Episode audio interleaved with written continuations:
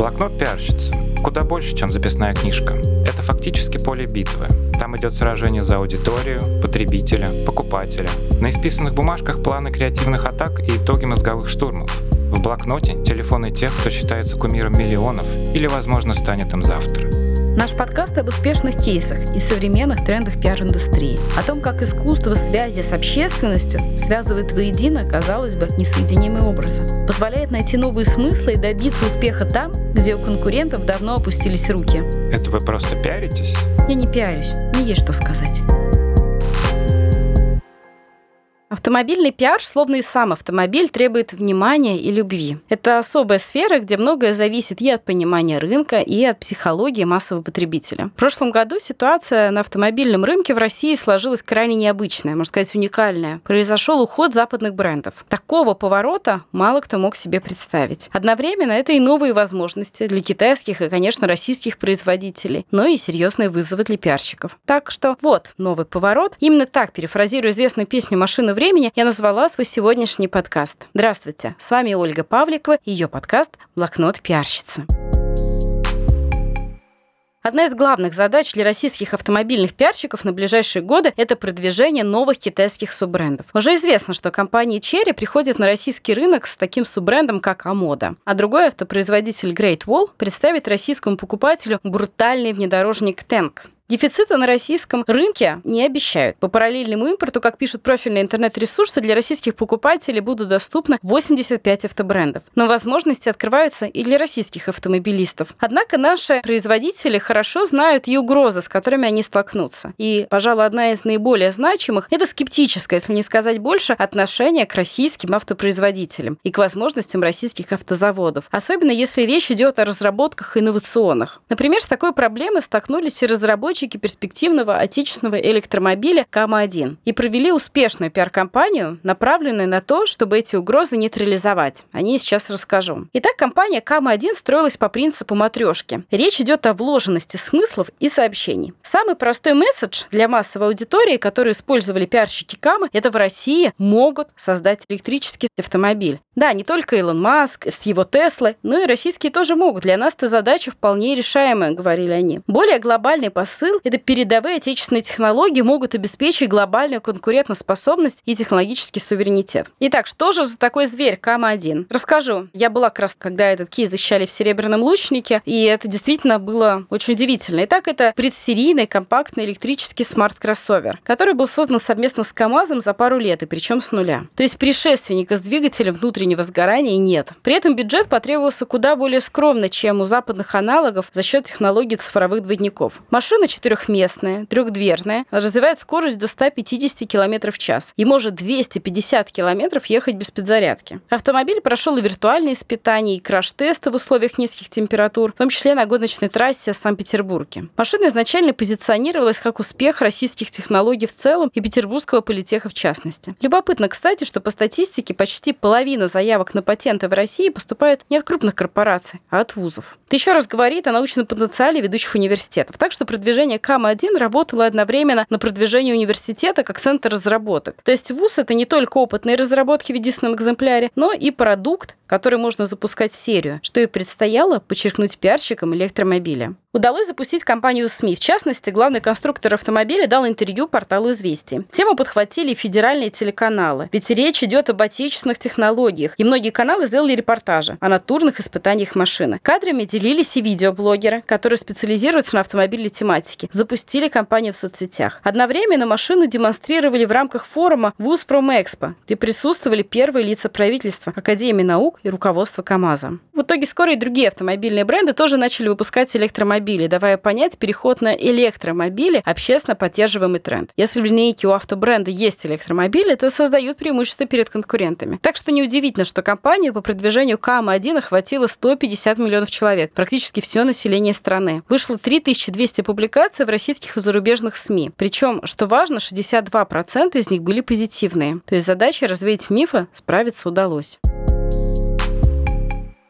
И здесь уместно задать вопрос, а вообще справится ли с такой задачей команда пиарщиков нового москвича? С одной стороны, москвич – это легенда, а с другой, насколько способны эти воспоминания подтолкнуть покупки машины? Насколько вообще престижно будет ездить на ней? Так, первая модель, которая встает на конвейер кроссовера «Москвич-3». Это анонсировал мэр Москвы. Заключен договор о технологическом сотрудничестве с КАМАЗом. Более того, «Москвич» начал разрабатывать и свой электромобиль, компоненты российские. Пока что завод делает упор на современные технологии, не перебарщивая историческим наследием.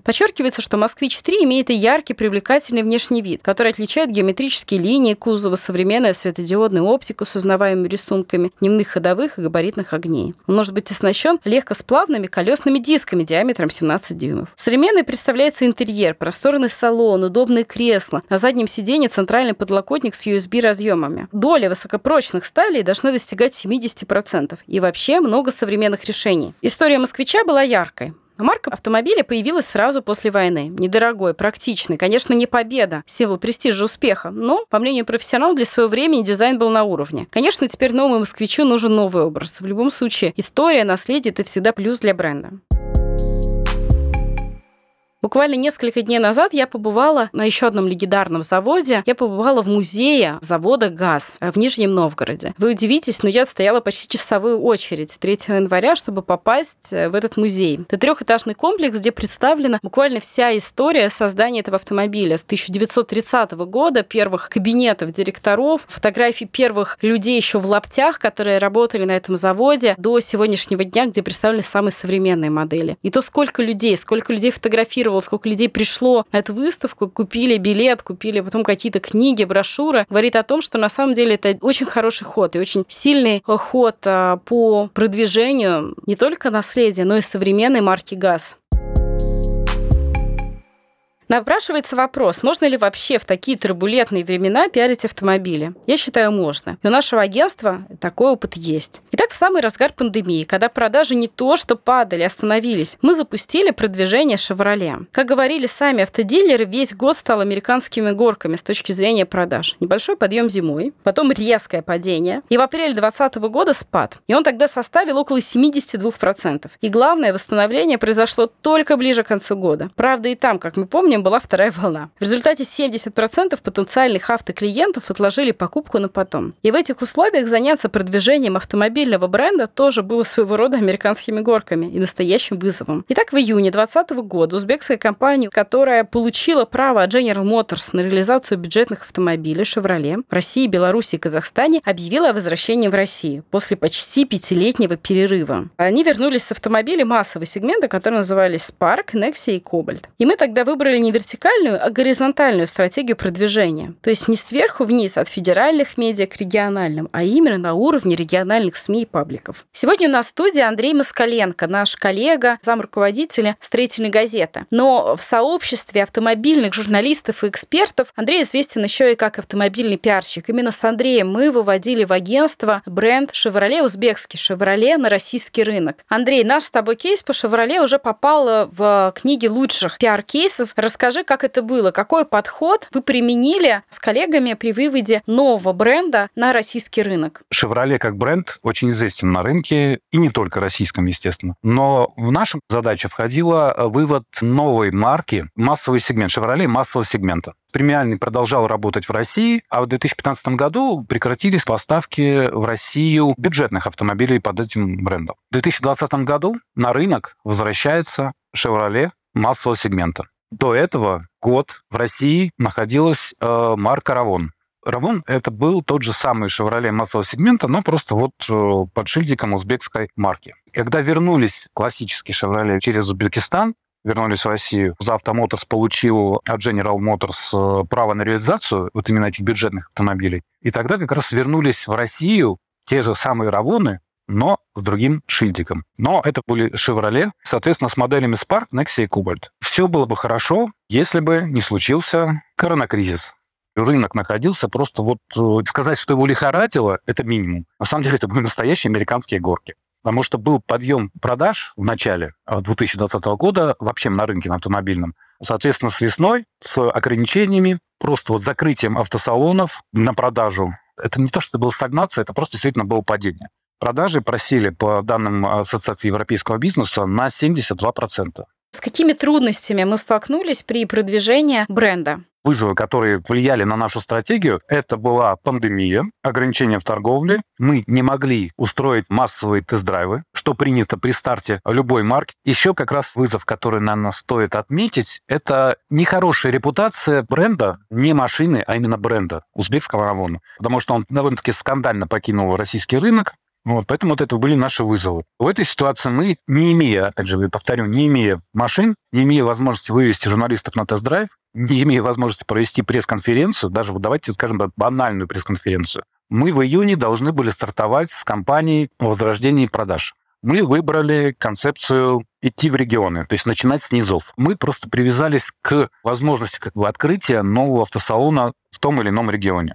Как можно оценить результат от нашей пиар-компании? Можно ли их оценить в количестве проданных автомобилей или салонов? Используя эту региональную повестку, мы смогли выйти на федеральные СМИ и рассказали, что вот в России возобновились продажи. То есть это стало тоже инфоповодом то, чего невозможно сделать, в принципе, вот в традиционных условиях, да, рассказать о том, что где-то в Вологде открылся маленький автосалон, ни один журналист писать об этом не будет. Поэтому мы за счет Вологды вышли вторым этапом на федеральную повестку и рассказали о том, что в России возобновились продажи старейшего бренда Chevrolet, да еще к тому же массового сегмента. Мы получили около 140 публикаций федеральных СМИ, включая все топовые СМИ. И было первое наше агентское достижение, когда мы захватили Яндекс Топ.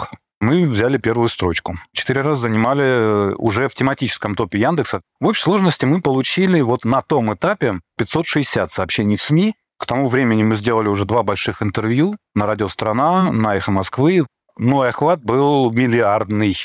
Вместе с нами рост дилерской сети за два года с двух автосалонов произошел до 50. Компания вместе с нами продала свыше 6 тысяч автомобилей. Это почти 5 миллиардов рублей. Андрей, расскажи, а как сейчас а, продвигаются автодилеры, например, если у них нет даже физически новых автомобилей, которые они придают по предзаказу? Все э, европейские бренды, естественно, американские, э, корейские, с рынка ушли Лучше себя сейчас чувствуют китайские автопроизводители, у которых просто всплеск. И всплеск продаж, вот, и им даже на самом деле сейчас продвижение большому счету не требуется, потому что машины единственные на рынке их покупают. Но надо отдать должное китайцам, да, то есть они продолжают тест-драйвы, они продолжают привозить новинки, проводят пресс-конференции, они стали э, делать это вот в онлайн. При том, что ничего вроде бы не мешает, но, видимо, понравился формат. Говоря о пиаре автомобилей в кризисе, стоит отметить, традиционные стереотипы и шаблоны не работают. Вот, скажем, Mercedes-Benz – классика для солидных, состоятельных людей. Но исследование, проведенное в 2019 году, показало, что среди владельцев люксовых автомобилей немало молодых людей в возрасте от 18 до 29 лет. И уже более 10 лет легендарный немецкий бренд ориентируется на потребителей от 25 до 44 лет. То есть Mercedes заметно помолодел, и компания начала внедрять геймификацию, прибегать к помощи опинион-лидеров в своих своих рекламных кампаниях. А два года назад немецкий производитель запустил рекламную кампанию «She's Mercedes», то есть обращение к женской аудитории. Для ее реализации бренд выбрал три наиболее популярные соцсети в Китае. Приложение для отправления печатных и голосовых сообщений WeChat, а также сервис микроблогов. В качестве опинион-лидеров были привлечены национальные актеры и блогеры. Через WeChat немецкий бренд публиковал статьи, которые посмотрели более 100 тысяч пользователей, а всего продвижение такого рода собрало более 4 миллионов просмотров, прежде всего среди молодых девушек в Китае. Особое значение имеет и слоган того же Mercedes-Benz девиз The best or nothing. Лучше или ничего. Который пришел на смену рекламного лозунгу Unlike any other, как никто другой. Audi многие годы использует фразу превосходство высоких технологий. Можно перевести как преимущество через техническое развитие. Лозунг BMW с удовольствием за рулем или чистое удовольствие от вождения. В 70-х годах у них был красивый лозунг «Идеальная машина для вождения». И самый лаконичный девиз у Volkswagen – автомобиль, средство передвижения и точка. А вот несколько десятилетий назад у них была хорошая фраза «Думай о малом» целом. Так они привлекали внимание к жуку, который выигрышно отличался от более вместительных конкурентов. Это помогло реализовать более 400 тысяч жуков на американском рынке. Легендарный Ягуар в 30-е годы рекламировал себя так. Грация, простор, темп. Теперь гораздо компактнее. Искусство исполнения. Компания Ford известна своим слоганом «Построенным Ford на совесть. Но с 2012 года лозунг поменяли, теперь он звучит «иди дальше». Изменения во многом продиктованы приходом и усилением азиатских производителей. Корейская компания Kia вместо старого «силы удивлять» «The Power to Surprise» использует девиз «Movement that inspires» – движение, которое вдохновляет. В 2020 году Kia стала первым автобрендом в России, который запустил хэштег челлендж в категории авто. На своей странице в TikTok компания предложила пользователям показать их собственный стиль и сняли несколько видеороликов с известными блогерами. Hyundai использует слоган Drive Your Way – выбери свой путь. Infiniti – Accelerating the Future – ускорение будущего. Лозунг Toyota – управляй мечтой. Новый лозунг Cadillac – Dare Greatly – посмевший быть первым. Chevrolet подчеркивает свое превосходство для каждого. То есть недорого для среднестатистического водителя. А Хаммер, наоборот, подчеркивает, что не похож ни на что иное. Стоит отметить, что традиционно огромную роль в продвижении автомобиля играют автогонки. Например, компания Renault еще на заре автомобильной эры резко выросла и закрепилась на рынке благодаря автогонке. И хотя Луи Рено едва не отказался от участия в Формуле-1 из-за гибели брата, но именно благодаря гонкам ему удалось в итоге завоевать рынок. Гонки, конечно же, всегда выигрышно смотрелись и в кино. Так что и продвижение автоновинок вдвойне успешно шло на большом экране. Так старшее поколение наверняка помнит советский фильм «Гонщики» 1972 года. Главные роли в нем тогда исполнили Евгений Леонов и Олег Янковский. Артисты сыграли гонщиков, между которыми разгорелся нешуточный конфликт накануне серьезных соревнований. В результате экипаж распался, и спортсмены на старте оказались в разных машинах. Но одна из задач у создателей фильма была, по крайней мере, так утверждают киношные сайты, презентовать экспортную модель знаменитого советского автомобиля «Москвич-412». Ну и, конечно, в лучшем виде представлены «Жигули» в фильме Эльдара Рязанова «Невероятные приключения итальянцев в России». Там главная героиня на них буквально перепрыгивает через забор. Ну и дальше сплошные трюки. Зверь, а не машина. Стоит упомянуть, если говорим о современном кинематографе, фильм «Ирония судьбы. Продолжение», где один из главных героев, Ираклий, современный полит, разъезжает на Тойоте Камри. Но рекламщики вынуждены учитывать серьезный нюанс. Чем моложе аудитория, тем менее важен бренд. 70% представителей поколения Z от 10 до 25 лет говорят, что менее лояльны к брендам, чем миллениалы. То есть, отвечая на вопрос, вам шашечки или ехать, отвечают ехать. Для молодежи важна индивидуальность, и авто – отражение их индивидуальности. Именно поэтому бренды сейчас делают упор на мобильное устройство. В 2019 году, к примеру, 84% потребителей использовали мобильное устройство при поиске авто. По данным Google, 92% пользователей, купивших впоследствии автомобиль, смотрели онлайн-видео. При этом 88% из них после просмотра совершили хотя бы одно целевое действие. 49% запросили цену, 36% использовали конфигуратор на сайте. Поэтому неудивительно, что расходы на диджитал-рекламу составляют уже до 50% общего маркетингового бюджета. Доли варьируются в зависимости от типа рекламодателя и его положения на рынке. И, очевидно, эта доля будет расти. Автомобильная аудитория объединяется в комьюнити, исходя из марки. Для любого бренда теперь очень важно уметь вести диалог, продвигать новый продукт. Именно в соцсетях, а не у дилеров, покупатель делает выбор, поэтому подача должна быть яркой, креативной, искусной. Вот один из примеров. Toyota в 2016 году реализовала масштабный проект Toyota Evo Test испытания Эверестом. Компания ориентировалась на мужчин 30-55 лет, которые ценят комфорт, надежность, проходимость. Одним словом, на тех, для кого машины все-таки больше, чем средство передвижения. Производитель сформулировал задачу так. Сделать Эверест доступнее и подтвердить выдающиеся характеристики двух своих моделей – Land Cruiser 200 и Prado. Маршрут, который начинался в Улан-Удэ, далее через Монголию, Китай и Улан-Батор. Экспедиция достигла базового лагеря Эвереста, а это 5150 метров. Автомобили в итоге прошли 15 15 тысяч километров без поломки. Альпинисты поднялись на высоту 8848 метров. Компания была масштабной. Общий охват более 46 миллионов человек. Лояльность к бренду выросла аж на 11%. И причиной покупки таких автомобилей на 9-14% чаще стали внедорожные качества. И еще на 10% проходимость автомобиля. Конечно же, потенциальный покупатель хочет технологически нового, более совершенного продукта. Об этом говорит, в частности, исследование, которое проводил бренд Mazda на российском рынке в 2021 году году. При совершении покупки автомобиля 90% обращают внимание на технические характеристики. 43%, например, как я, на внешний вид, 20% на имя бренда. И хотя для 60% торговая марка все-таки важна, то есть бренд имеет значение, но, как мы понимаем, для разных поколений по-разному. Ну и к тому же это не единственный значимый показатель. Еще один важный тренд – это социальная ответственность. Для покупателей очень важно, чтобы их бренд уделял внимание социальным проблемам в своих промо-роликах. Например, бренд Subaru в одной из рекламных компаний в США обратил внимание своей аудитории на настоящие бедствия, лесные пожары. Когда потенциального покупателя берут в оборот? По данным исследования Google Consumer Barometer, средний срок принятия решения о покупке автомобиля в России составляет целых 5 месяцев. Сначала происходит формирование потребности. Человек раздумывает о марке машины, цене, собирает информацию. Это этап первичного ознакомления. Затем обращается к автодилеру, который ловит готовый спрос по контекстной рекламе. Фокус у большинства автодилеров находится непосредственно на воронке продаж. С несформированным спросом автодилера практически не работает. Стоит сказать еще об одном тренде, который сформировался в последние десятилетия. Выросла популярность такси. Пример такого рода раскрутки – рекордная поездка на такси. Такую компанию запустила крупнейшая в Санкт-Петербурге таксомоторная компания таксовичков. В 2016 году эта компания запустила продажу франшиз в регионах, и ей было очень важно сформировать известность бренда в федеральном масштабе. Для этого они отправили такси из Питера в Магадан. В итоге этот проект стал лучшим проектом в области маркетинговых коммуникаций по версии «Серебряного лучника». И не только потому, что позади были 2700 километров пути. Турне позволило привлечь внимание путешественников СМИ, региональных и федеральных муниципальных властей. Действовала таксомоторная компания совместно с Русским географическим обществом. То есть налицо и общественная поддержка, а не просто бизнес-проект. Естественно, забрендировали автомобили, выкладывали каждый день в соцсетях, сняли фильм. Ну и, естественно, официально зарегистрировали такой трип в книге рекордов России, как самую длинную поездку на такси. Итог первое место в топе новостей Яндекса. Более 200 публикаций в крупных региональных СМИ. 36 ведущих федеральных СМИ подхватили эту историю. Общий охват составил 70 миллионов человек. Немаловажно, что одновременно состоялись и встречи с главами главами городских администраций с инвесторами.